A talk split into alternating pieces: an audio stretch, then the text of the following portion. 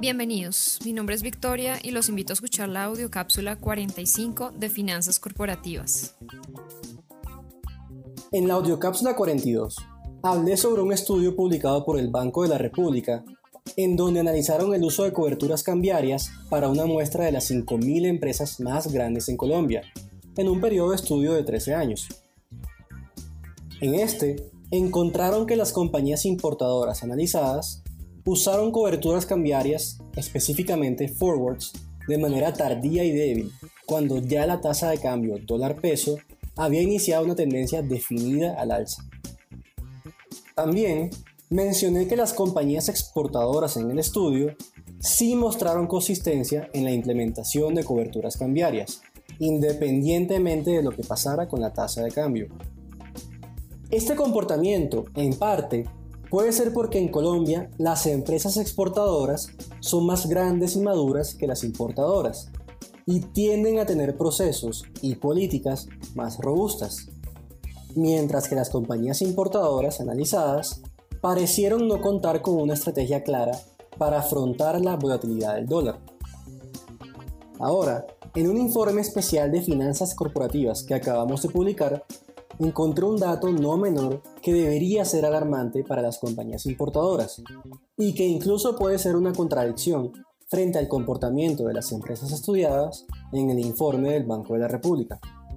El dato es que al calcular el Tail Value at Risk, o TVAR por sus siglas en inglés, que no es más que un cálculo que permite estimar las pérdidas en escenarios extremos, las compañías importadoras colombianas incurrirían en pérdidas hasta dos veces mayores que sus pares exportadores, en caso de haber estado descubiertas.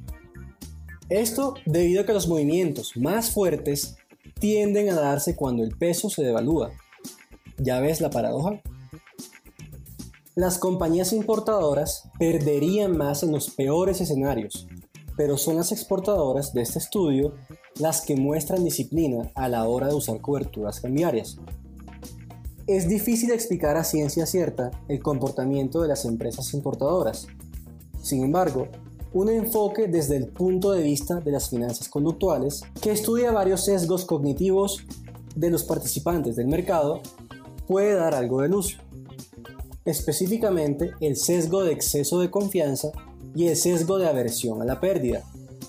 Por un lado, el sesgo de exceso de confianza consiste en creer que uno tiene conocimientos y habilidades superiores, de tal manera que la empresa importadora no se cubre en periodos calmados porque sobreestima su capacidad de predecir hacia dónde se dirige la tasa de cambio. Por otro lado, el sesgo de aversión a la pérdida plantea que los inversionistas les temen tanto a las pérdidas que se centran en tratar de evitar una pérdida incluso por encima de obtener ganancias. Este sesgo cognitivo se puede manifestar en el caso de un importador que decide no utilizar coberturas porque puede soportar una pérdida dada una devaluación del peso. Sin embargo, una vez se superan ciertos niveles de pérdida, empieza a cubrirse porque no puede jugarse el pellejo más de lo que ya ha perdido. El problema es que puede terminar cubriéndose cuando el dólar ya ha tocado su pico como parece ocurrir con las empresas importadoras en el estudio del Banco de la República.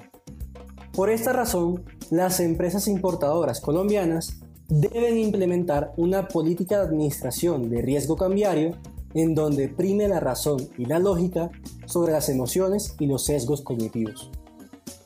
Esta política debe estar enfocada en el accionista, ya que incluso estar descubierto puede ser deseable. Y en caso tal de que el uso de coberturas sea el camino a seguir, la política debe limitar las apuestas que toman los encargados de la ejecución de coberturas cambiarias debido a que pueden excederse en su capacidad de proyectar la tasa de cambio. En el informe completo de Administración de Riesgo Cambiario encontrarás una guía rápida para determinar cuál es la estrategia o política de coberturas que más le conviene a tu compañía al tomar como referencia principal a los accionistas de tu empresa. Descarga el informe completo en la descripción de este podcast. Y recuerda, en la mesa de dinero de Corfi Colombiana contamos con expertos en tasa de cambio que incorporan los detalles de tu negocio con el fin de evaluar el producto que más se adapte a tus necesidades. Soy Sergio Consuegra, analista de inteligencia empresarial y te espero pronto en un nuevo podcast.